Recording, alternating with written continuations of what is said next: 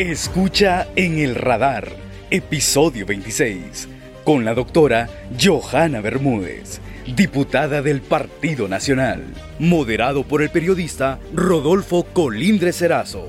Detector es la compañía regional con 30 años de experiencia que respalda nuestras soluciones de monitoreo, rastreo, localización de vehículos en caso de robo y análisis de datos para el control y monitoreo de tu vehículo, motocicleta, flota o empresa. Detector, un paso adelante. Elimina los 5 tipos de dolor con Iboprodol Ultra. Fórmula única. Saludos amigos, gracias por acompañarnos en este nuevo episodio de el podcast en el radar de Radio América. Dialogaremos este día con la diputada nacionalista Johanna Bermúdez, que tiene un paso muy beligerante en el actual Congreso, pero que también fue bastante mencionada en el, en el Congreso anterior, gobierno anterior, y de todo eso vamos a hablar el día de hoy. Así que es un placer, diputada Johanna Bermúdez, por tenerla aquí en el radar de Radio América. Bueno, licenciado Rodolfo, para mí siempre es un verdadero placer de participar en estos espacios porque además que logramos llegar al último rincón del país. Recuerde que Radio América eh, histórica, ¿verdad? Y yo recuerdo que mi mami de muy temprano escuchaba Radio América, así que para mí siempre un verdadero placer. Siempre agradecemos a Dios por darnos la oportunidad de estar con vida hoy. Bueno, qué bien. Gracias y gracias por la fiel sintonía a la radio. Ahora le pregunto, eh, inició este gobierno y el Partido Nacional se fue a una oposición bastante fuerte y se nota, y usted es de las personas más beligerantes. ¿Qué, ¿Qué, diferencia estamos viendo aparte de los escándalos entre este, en este Congreso, hablo del Congreso al Congreso anterior de Mauricio Oliva? Bueno, yo, yo quiero separar la pregunta en dos, dos contextos especiales. Eh, primero es que el pueblo realmente tomó una extraordinaria decisión. El pueblo dijo, bueno, el Partido Nacional ha estado mucho tiempo, cometió varios errores. Era importante regresar nuevamente a las bases para innovarse, para escuchar a la gente, para cambiar los cuadros, para innovarse. Entonces, eso permitió que nos convirtiéramos en hoy la bancada de oposición, sobre todo la más grande del Congreso. Eso en primer lugar. En segundo lugar, em, la experiencia en ambos congresos, les puedo decir, la falta de liderazgo la falta de liderazgo, la incapacidad de generar consensos. Yo siempre digo, yo vengo de la escuela donde el doctor Mauricio Oliva era el presidente del Congreso y la gente del Partido Libre era oposición. La gente del Partido Libre todo lo solucionaban haciendo berrinches, eran malcriados, casi queman el Congreso, no participaban, nunca votaron a favor de nada, siempre votaron en contra de todo, en contra de todo, hasta en contra de la vacuna, recuerdo, ellos votaron siempre en contra de todo, todo era una campaña, es decir, yo vengo de esa escuela, y, pero también en el marco de ese desorden que el Partido Libre se caracterizaba tener dentro del Congreso, la caballerosidad, el liderazgo, la paciencia y esa capacidad que tiene el doctor Mauricio de, de, poder consensuar, logramos al final de todo generar consenso, no como hoy, ¿verdad? Hoy desafortunadamente o más bien, y realmente desafortunadamente o desgraciadamente o no sé qué otra palabra utilizar, eh, la forma en que la gente que hoy dirige el Congreso, realmente el, que mal, el que mal anda, mal acaba. O sea, la gente que llega en forma violenta, sin tener los méritos, sin tener los puntos, sin tener el conocimiento, sin tener el bagaje, sin tener el liderazgo, bueno, eh, convierte en lo que hoy nos hemos convertido como Congreso Nacional. Primero, eh, para mí se ha convertido en una cocina de la casa presidencial.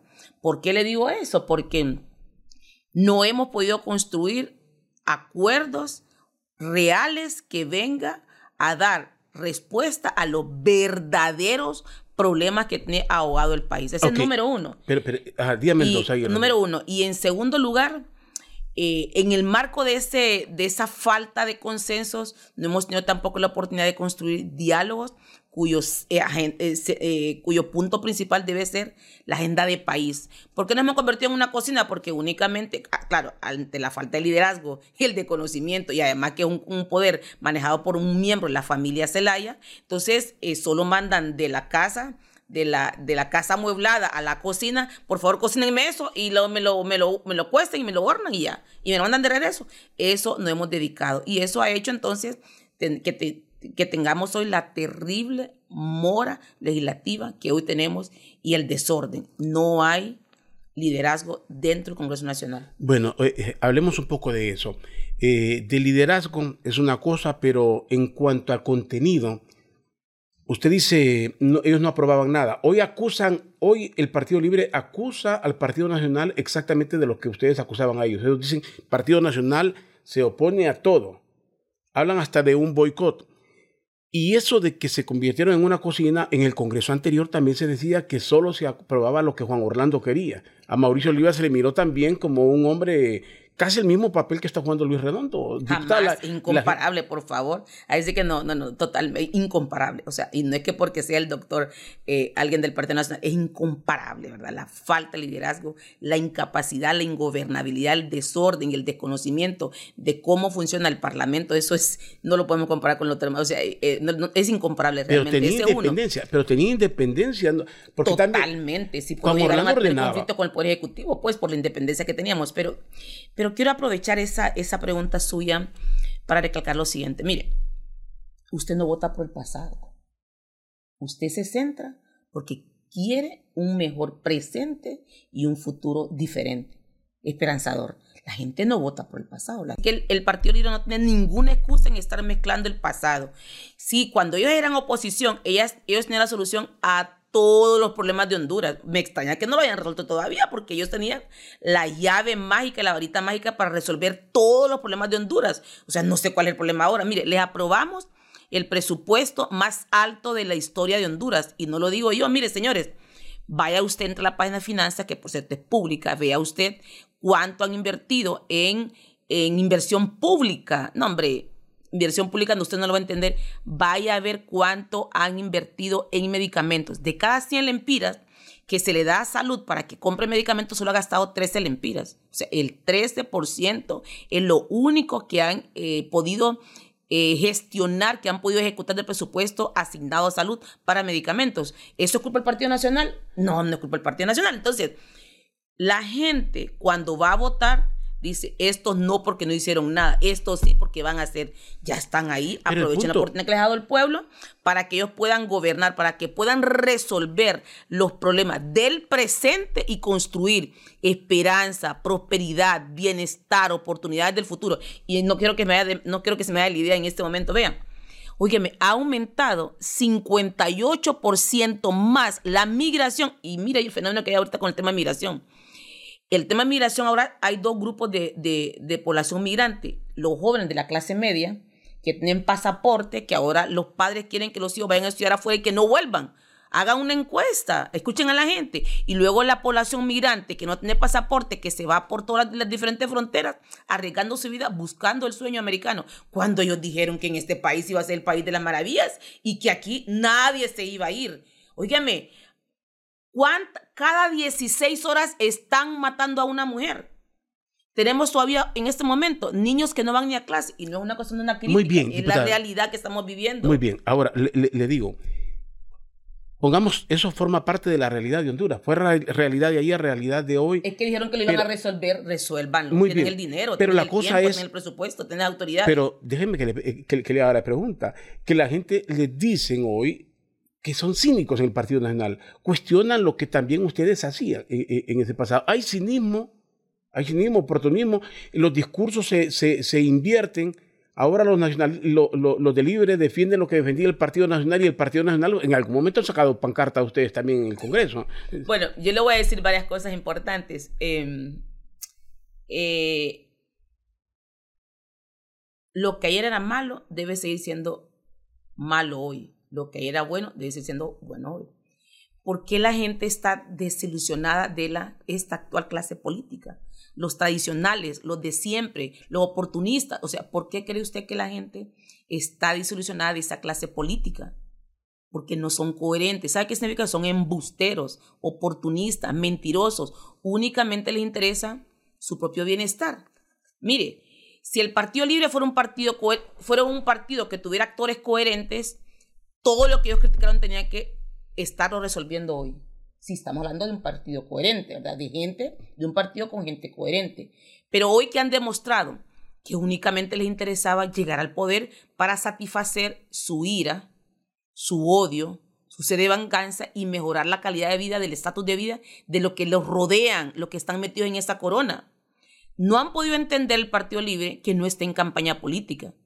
Mire, a mí me dice ilusión escuchar, por ejemplo, un ministro, nombre a la misma página de la señora presidenta o en una cadena nacional, estar hablando de la oposición. Señores, si aquí somos 10 millones de hondureños, el, el pueblo elige un gobierno para que administre bienes, servicios y respeto los derechos de los ciudadanos.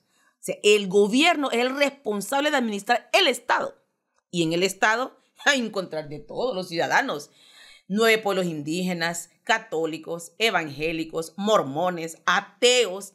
Vas a encontrar Partido Nacional, Partido Liberal, Partido Libres, apolíticos. Va a encontrar críticos, los que creen, los que no creen. Entonces el gobierno debe tener la habilidad de poder escuchar a todos los sectores y juntos poder construir los consensos para solventar las necesidades de ese pueblo. Esa es la realidad. por eso fue que el pueblo dijo, por eso fue que el pueblo dijo, Partido Nacional no nos han resuelto los problemas. Entonces, ¿saben qué?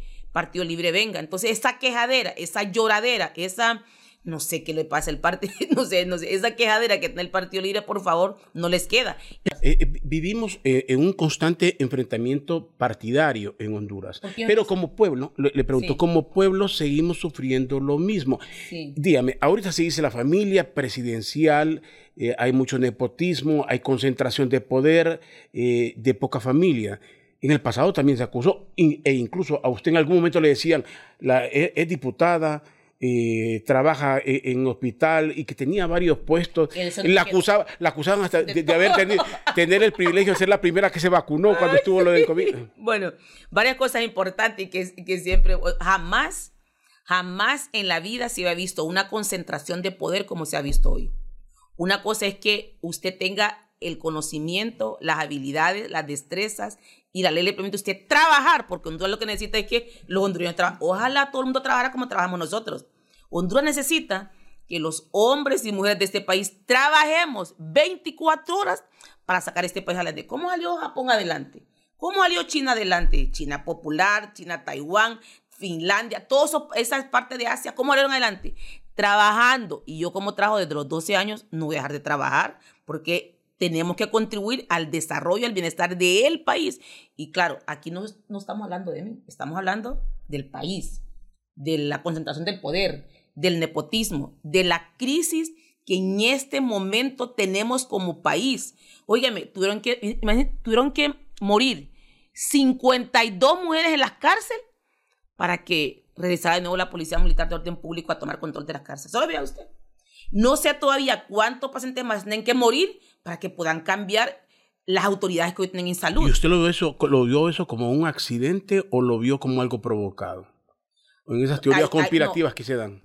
Ahí tienen que haber una, una investigación integral para que puedan determinar qué fue lo que realmente pasó. Yo particularmente le voy a decir, yo no creo que alguien sentado en una oficina en esta historia esté maquinando cómo matar a 52 mujeres para llamar la atención o para, no, o yo no sé, en, mi mente, no sé si hay que, como mi posición de médico, nos forman para salvar vidas, ¿verdad? Para salvar vidas. Yo no me imagino, yo asumo que eso tuvo que haber sido un, un, un desafortunado accidente y reitero mi solidaridad con las familias que, eh, cuyas hijas, hermanas, esposas realmente fallecieron en ese tremendo accidente. Pero en realidad es la responsabilidad del Estado porque usted pierde su libertad, pero no pierde sus derechos humanos y el Estado está en la obligación de respetar y cuidar la vida del que está afuera y el que está dentro. Bueno, las acusaciones permanentes y la, y la excusa del gobierno en muchas cosas es narcopartido, corrupción.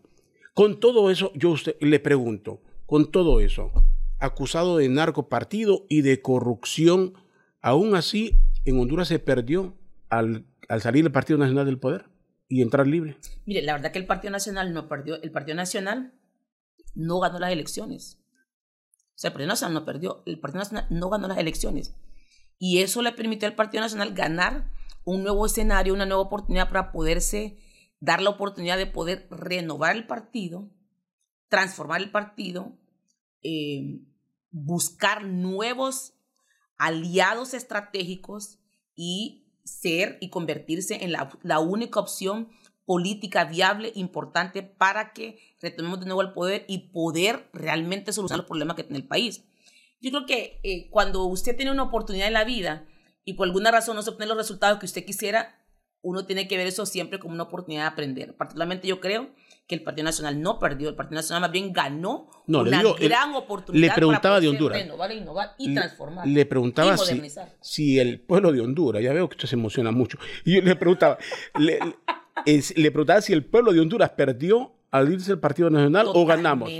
Perdió el pueblo hondureño. Hoy, óyeme, nos volvimos a convertir en el país más inseguro de Latinoamérica. Otra vez, la tasa de migración que ya había mejorado volvió otra vez a ser mucho más alta. La crisis en salud jamás antes visto, la violación a los derechos del paciente. Mire, hoy estamos viendo algo terrible, que llega un paciente a una unidad de salud y el paciente le dice al doctor, no, no estoy de acuerdo con eso, es cachureca, vaya a un centro de salud. O vea hasta qué extremo estamos llegando ahora. Si nos viene la narcodictadura, entonces estamos hablando ante un soci- una narcosocialismo. En eso estamos ahora. Pero aquí lo más importante no es qué línea política es o no. Lo importante es que el pueblo va a las elecciones su voto con la esperanza que el gobierno entienda que debe de administrar el Estado y solventar los problemas que hoy tiene. Hoy, ¿cuáles son los problemas del país? El desempleo. Pero, ¿Sabe cuánto eh, la tasa de desempleo solo- en el país? Solo repítame eso, narcosocialismo. Sí, porque ellos dicen que nosotros fuimos una... No, hombre, ellos son, ellos sí son el narcosocialismo y, se, y quieren irse a esa dictadura familiar. Esa es la realidad. Y quieren irse a esa dictadura familiar, por eso que están, tienen alguien que está en el Poder Ejecutivo, tienen alguien que está en el Poder Legislativo, tienen ya tomar el Poder Judicial y todavía van atrás del Poder eh, del Ministerio Público, porque quieren tener un control absoluto y ellos están viendo su plan de mejora, a ver qué errores cometieron en el 2009 y no volverlos a cometer, porque al final lo que quieren es tener un control absoluto del país. Por eso le vuelvo a decir a todo el pueblo hondureño, si yo hago un llamado a todo el pueblo hondureño, a las mujeres, a los jóvenes, a los pueblos indígenas, a la academia, a la iglesia. Mire, la vida, la familia, la paz, la libertad y la democracia de Honduras está en juego.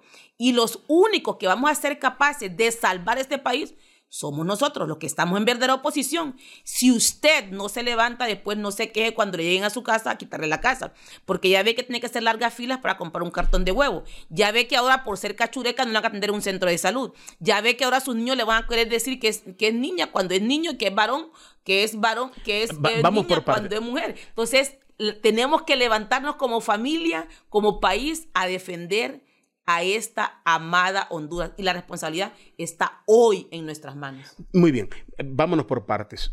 Acaba de mencionar usted esa concentración de poder, quedarse en el poder. Partido Nacional se queda también en el poder, como sea. Reelección Nacional. ilegal. Eh, se quedó do- dos periodos. Re- eh, déjeme hacerle la pregunta. El Partido Nacional se queda.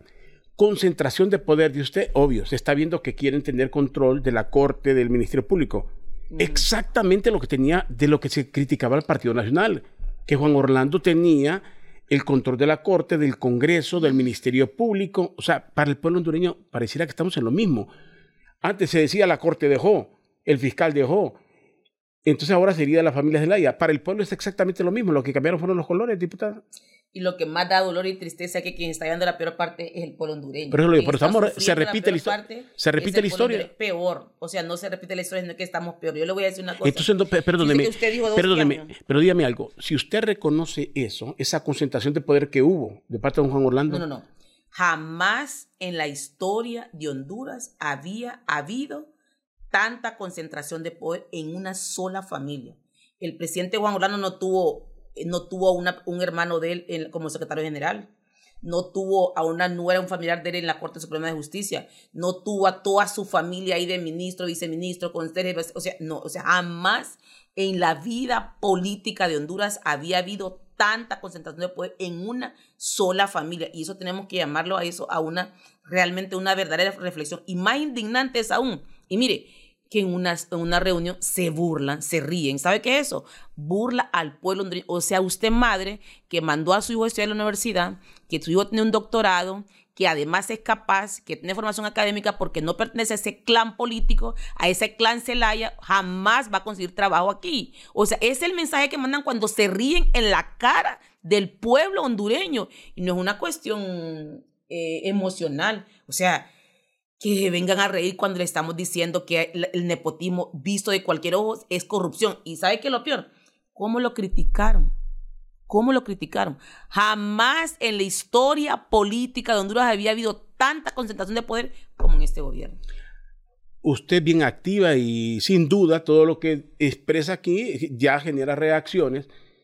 Eh, ¿Cómo le responde? ¿Siente usted que la atacan como persona? ¿La atacan de, eh, eh, por, su color de piel? ¿La atacan? ¿Cómo, se siente usted que, en alguna medida va más allá la respuesta que obtiene en sus críticas? Mire, yo creo que cuando salimos a la palestra pública tenemos que entender que estamos expuestos a todo tipo de ataques.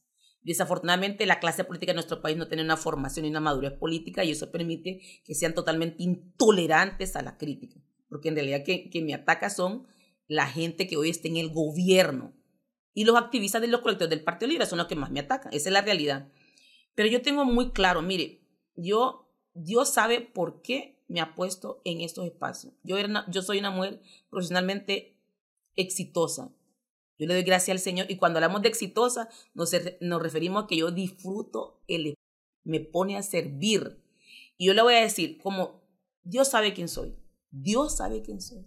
Mi madre, que me parió, con quien aguantamos hambre, que me obligó a estudiar, la razón por la que hoy soy lo que soy, sabe quién soy.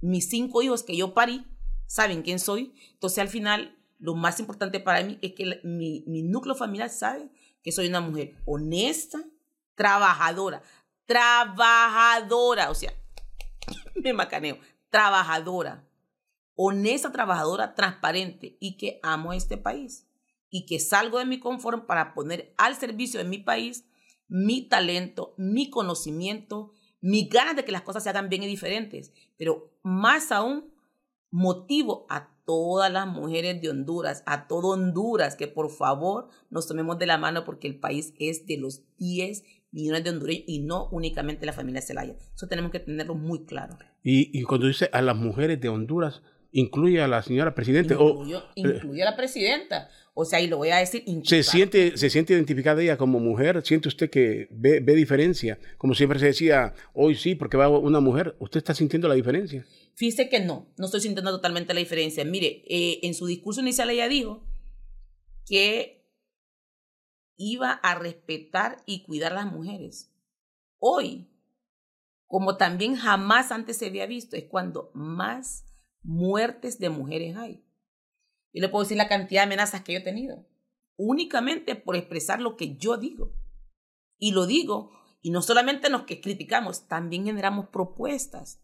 Pero nuestras propuestas, como viene de una diputada que pertenece al Partido Nacional, tampoco quieren ser escuchadas. Pero también generamos propuestas. Y no solo eso, yo vengo de la pobreza, a mí nadie me va a hablar de la pobreza de este país. O sea, yo nací en la pobreza, crecí en la pobreza y me formé para tener una mejor calidad de vida. Por lo tanto, nadie me va a, hablar, a mí hablar de la pobreza. Hoy la gente no puede comer en la comunidad de garífuna, en los pueblos indígenas. Usted salga, salgan. Yo les digo a todos esos diputados de, y a la gente del gobierno que, mira, ahora van al estadio, van a palco. Antes iban a sol. Ahora van a palco para no tener roce con la gente. Antes iban al mayoreo. Vaya a buscar el mayoreo. No van al mayoreo, tienen miedo. Ahora andan con tres carros blindados y con diez guardaespaldas, un montón de guaruras. Entonces, si realmente no le ven nada al pueblo o se sienten tan seguros, ¿por qué se le esconden al pueblo? Es decir, esa es la realidad. Yo sigo yendo al mismo salón de belleza. Yo no uso ropa de marca. Mi ropa me la hace la misma costurera que tiene de costurarme como 20 años esa mujer. O sea, ¿por qué usted va a cambiar su estilo de vida? Porque yo le voy a decir una cosa. Eh, eh, eh, los ingresos que puede tener usted como diputado jamás le va a dar para que usted pague tres prados blindadas, tres guardaespaldas, jamás le va a dar. Pero usted sí pudo, eh, usted le pregunto si usted podía. Jamás se han dado guardaespaldas. No, pero ¿cuántos puestos tenía? Le, pregunté hace un rato. ¿Puestos? En el, en el gobierno anterior. No, no, no, no, ok. Qué bueno que me pregunta, mire. Yo soy docente universitaria desde 1994. Mi plaza es una plaza, primero empecé como instructora ganando 306 lempiras. Era, estaba yo en tercer año de medicina, era excelencia académica, y ahí gané 306 lempiras. Y como me he ido profesionalizando, he ido escalando. Hoy soy titular 3, estoy en formación para ser titular 5. Ese es uno. Tengo, soy médico general, especialista en medicina interna, soy dermatóloga, tengo tres maestrías. Maestría en salud pública, maestría en epidemiología, actualmente estoy cursando la maestría en seguridad social y tengo N cantidad de diplomados. Soy amante del conocimiento, amante de las nuevas experiencias, por eso no me canso de estudiar. Eso es uno. Dos, mi plaza es de 1993. Dos, tengo una plaza de médico especialista de medicina interna de guardia médico especialista en medicina interna de guardia, o sea, trabajo de noche, o sea, mientras, mientras muchos andan paseando, bailando, fregando, nosotros estamos como médicos especialistas responsables de una emergencia con 20 médicos a cargo, con N cantidad de personal, salvando vidas de miles y millones de hondureños. Y yo no voy a dejar de ser médico, porque primero fui médico, estudié para salvar vidas, entonces no voy a dejar de ser médico. Y ser diputado no es un trabajo, es un servicio al país. La cosa es como un alcance- puesto de elección popular. Pero es lo que uno siempre se pregunta, eh, con muchos funcionarios que tienen varios puestos, ¿cómo les alcanza el día? Ah, no, no, ah, no, ok. De- buen- muy buena pregunta, Sí. pero una cosa es ser funcionario de la gestión pública, por ejemplo, y le digo para que lo averigüe. Hay una viceministra que es viceministra y también está dando clase en la Facultad de Medicina. Es un puesto administrativo, con otro puesto administrativo es realmente difícil. Ahora, yo doy clase en la universidad en la mañana. Yo eh, tengo toda la tarde libre. Toda la tarde libre. Yo con mi tarde puedo hacer lo que me dé la reverendísima gana. Tengo toda la tarde libre. Y en la noche, una vez cada siete días, hago guardia. O sea, tengo cinco noches que no tengo guardia. Y, eh, y la función legislativa, ¿qué horas es? De 3 de la tarde. Convocan a las 3. ¿Cuándo hay? Empezamos a las 7 de la noche. ¿Y cuando hay sesión? cuando hay sesión. Cuando hay sesión. Eso del acta, esa acta, esa Mira, acta, esa acta, esa acta polémica ha provocado en el Congreso días y días sin, la- si- sin laborar, pero con el salario corriendo. Es así, ¿no? Sí, es lo más indignante que ha podido sufrir el pueblo hondureño, que 128, no, 256 diputados se nos esté pagando. Nosotros hemos estado aquí en Francisco Morazán, en, la- en las comisiones, en los trabajos de territorio, en los trabajos de campo, en los medios de comunicación, haciendo nuestra, ra- nuestra labor, lo que nos corresponde como parlamentaria. Pero realmente es indignante que en este momento de la historia, cuando Honduras está viviendo la peor de la crisis económica, mire cuántas maquilas están cerrando, cuántos empleos están perdiendo. La crisis económica, la crisis sanitaria, no hay medicamentos en las unidades de salud, señores. La crisis en educación. Tenemos en este momento una terrible crisis que se está generando por querer implementar ideas que permitan que nuestras jóvenes, niños y niños se confundan cuando lo más importante en este momento debe ser garantizar que nuestros niños tengan un dispositivo móvil, una computadora, sillas de calidad, conocimiento que le permitan enfrentarse al mundo globalizado. Crisis en educación. Tenemos crisis migratoria. Cada día se van nuestros jóvenes de este país. Muy bien. Tenemos crisis en seguridad. Entonces, en este momento es inaudito, indignante, repugnante que no hayan sido capaces de poder, de podernos sentar a consensuar y entender que, óigame, endeudar al país con el tema del CAF, eso realmente, eh, puchica, es inaudito, pues, porque para formar Ahora, parte del CAF usted tiene que Yo pagar. sé, ya se ha hablado de es, eso. es totalmente eh, indignante. Y más aún todavía, no ha costado que dos meses, mes y medio para podernos de acuerdo y llegar finalmente a aprobar Ahora, la, la pregunta aquí, diputada Bermúdez, porque lo que señala es real, pero hay otra realidad, hay otra realidad que está en el ambiente. Ajá, El Partido Nacional dice no a muchas cosas, la gente lo aplaude, ajá.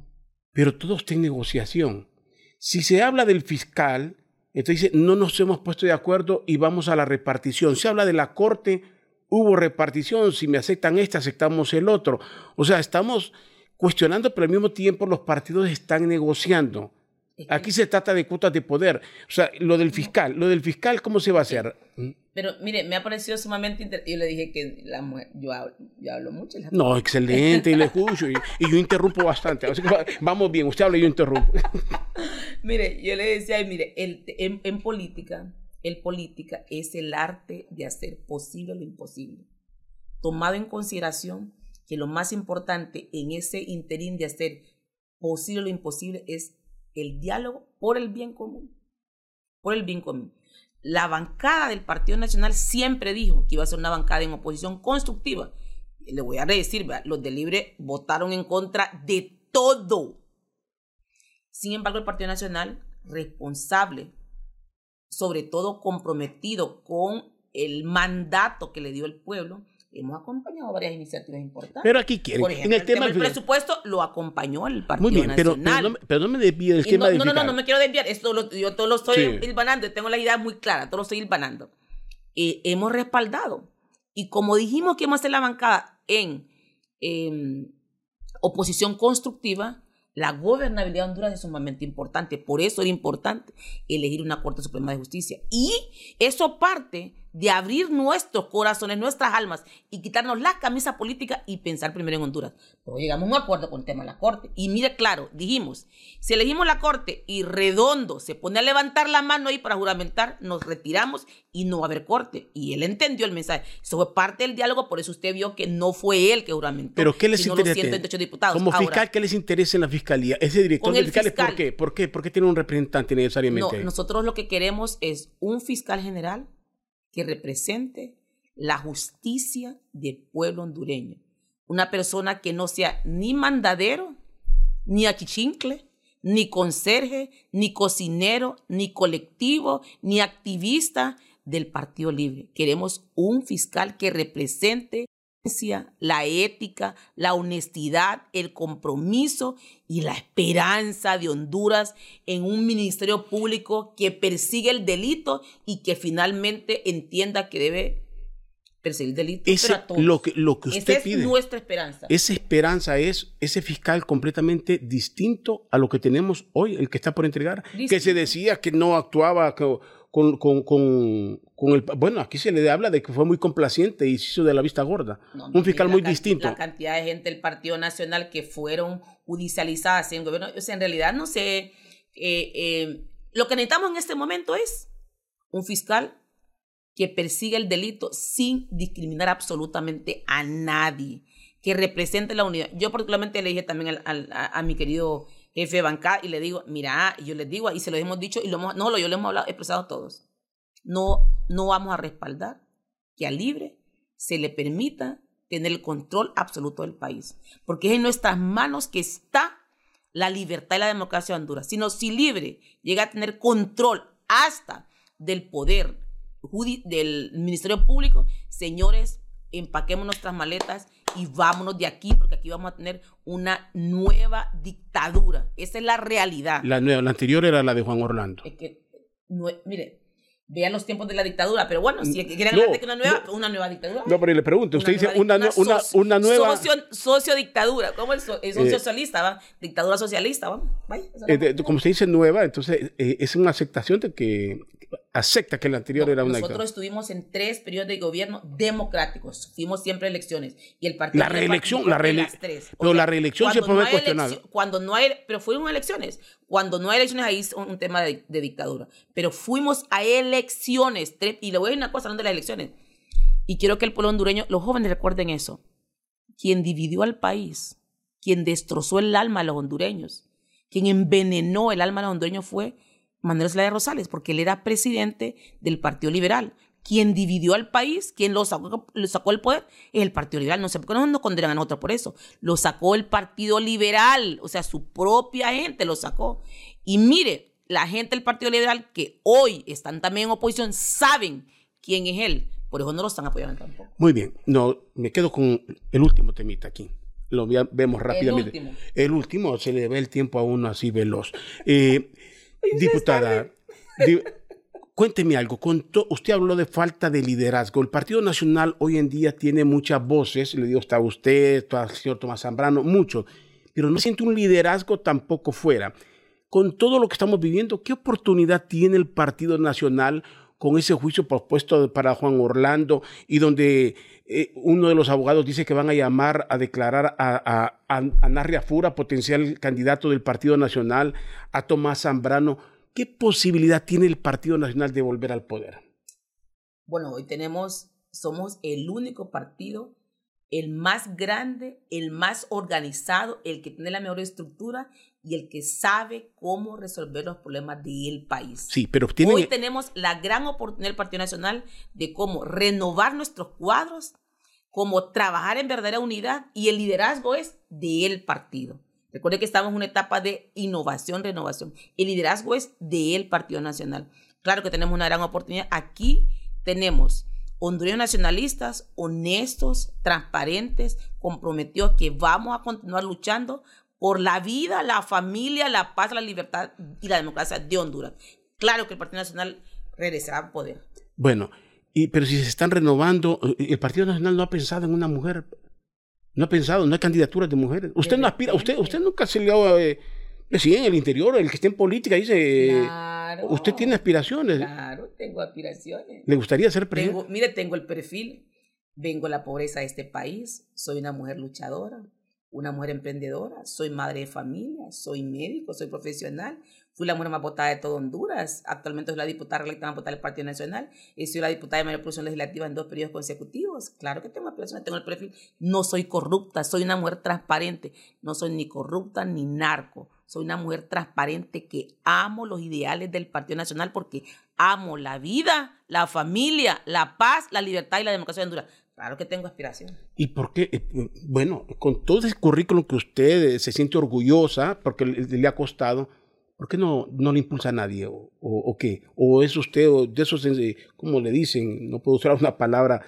peyorativa, decir, ahí o no? Mira, yo soy de la que pienso que primero tenemos liderazgo en el partido, tenemos hoy el mejor candidato que tiene el Partido Nacional es Papi a la Orden tenemos una voz, un jefe de bancada, del cual yo particularmente me siento muy orgullosa, de quien ha aprendido muchísimo, Tomás Zambrano Molina, que es un joven que también en nuestra carta de presentación e indudablemente como mujeres tenemos varias mujeres que estamos también para acompañar ese respaldo, ese liderazgo, ese Partido Nacional. Aquí en este momento lo más importante... ¿Y dónde está la renovación entonces? Si usted me está hablando del mismo candidato que llevaron, me está hablando de don Tomás Zambrano, ¿dónde, está, dónde están esos cuadros que están renovando? Que están... mire, en el Partido Nacional tenemos 43 diputados. Por eso, pero las cabecillas... 63% son pero todos los nuevos. Pero todos quedarían abajo. Usted con todo lo que usted me dice, aún así usted se queda abajo para que los mismos de siempre. Soy su jefe de bancada del Partido Nacional, ¿verdad? Y le voy a decir, pero mire, cuando usted gana esos puestos en un momento en que el partido está en oposición, la experiencia es sumamente importante. La experiencia que ha conjugado Tomás Sembrado Molina con la cantidad de años que tenía ahí era importante en este momento de la historia en que estamos como una bancada de oposición. Entonces, conjugar la juventud, los diferentes grupos, las mujeres, la innovación, eh, eh, los grupos pueblos indígenas y afro, es decir, ese contexto general de la integración que debe tener el Partido Nacional, la experiencia es sumamente importante. Ok, pospusieron el juicio de Juan Orlando Hernández y usted dice eh, que el Partido Nacional tiene liderazgo. Si lo pospusieron para el 2024, ponga usted que se abre ese juicio y le cae una condena acerca de las elecciones del Partido Nacional, que todo esto se revive, todo eso que usted está hablando, la gente quedaría todavía... Se lo, voy a contestar con un ejemplo. Eso se lo voy a contestar a usted con un ejemplo. Eh, supóngase que usted, su hermano, asesina a alguien. Por cualquier razón. ¿Usted es asesino? Se lo contéstame sí o no. ¿Usted es asesino? Es que si no solo conteste. No, es que hay que, hay que, hay su juego. Luego que no. Entonces sí le voy a decir lo siguiente.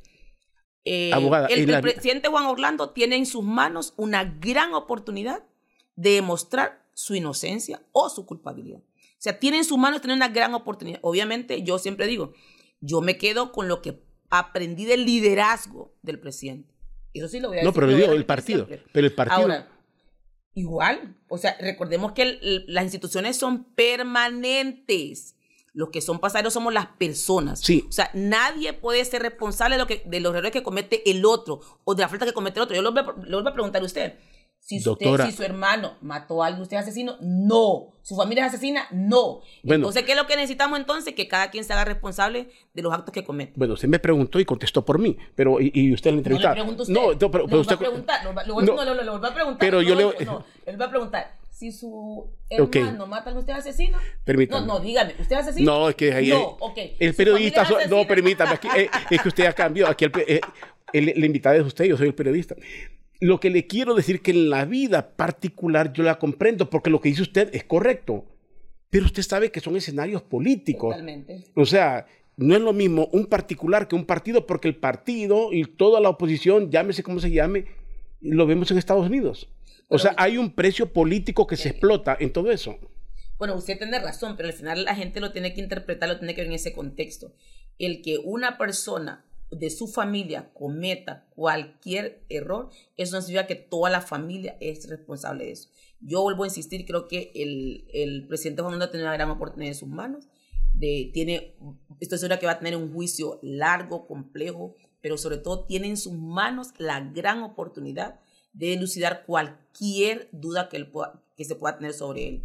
Indudablemente aquí en Honduras tenemos un Partido Nacional fuerte, un Partido Nacional que hasta hoy ha demostrado ser la única fuerza política que se preocupa por el bienestar y el bien común de las mayorías y tenemos un partido con liderazgo. Tenemos hombres y mujeres capaces de generar gobernabilidad y resolver los diferentes problemas que Honduras en este momento tiene. ¿Cómo vamos a abaratar la canasta básica? ¿Cómo vamos a llevar medicamentos? ¿Cómo vamos a mejorar la infraestructura? ¿Cómo vamos a erradicar la migración? ¿Cómo vamos a hacer eso? Bueno, el Partido Nacional ya lo hizo una vez y lo vamos a volver a hacer. Bueno, diputada, es un honor, eh, un placer dialogar con ustedes. Muy poquito tiempo, ya me está corriendo, no, me contestó. Podemos, podemos platicar un día completo, usted es agradable y es pero hay que dejar a la gente con ganas para que tengamos otro diálogo más adelante. Gracias, diputada Johanna Bermúdez, por acompañarnos aquí. No, para mí siempre es un verdadero placer. Decimos que participar es importante que la gente honesta de este país participe. La gente honesta de este país tiene que participar.